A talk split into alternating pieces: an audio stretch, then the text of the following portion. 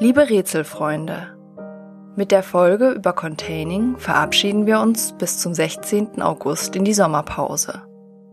Wir schreiben an neuen Folgen und planen die Aufnahme einer neuen Podcast-Reihe, die ebenfalls im August starten wird. Und machen Urlaub. Einige der Themenwünsche haben wir bereits umgesetzt, an anderen arbeiten wir. Nach der Sommerpause werden wir uns weiter mit klinischen Themen beschäftigen, so etwa mit Trauer und Depression. Zudem wollen wir uns den Fragen von Kreativität und Kunst zuwenden, sowie der gesellschaftlichen Relevanz der Psychoanalyse. Gerne könnt ihr uns weitere Themenwünsche und Ideen schicken.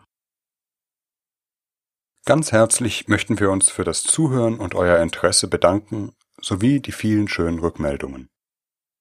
Wir freuen uns, wenn ihr uns weiterempfehlt und uns ab August wieder auf unsere Reise durch die erstaunlichen Landschaften des Unbewussten begleitet.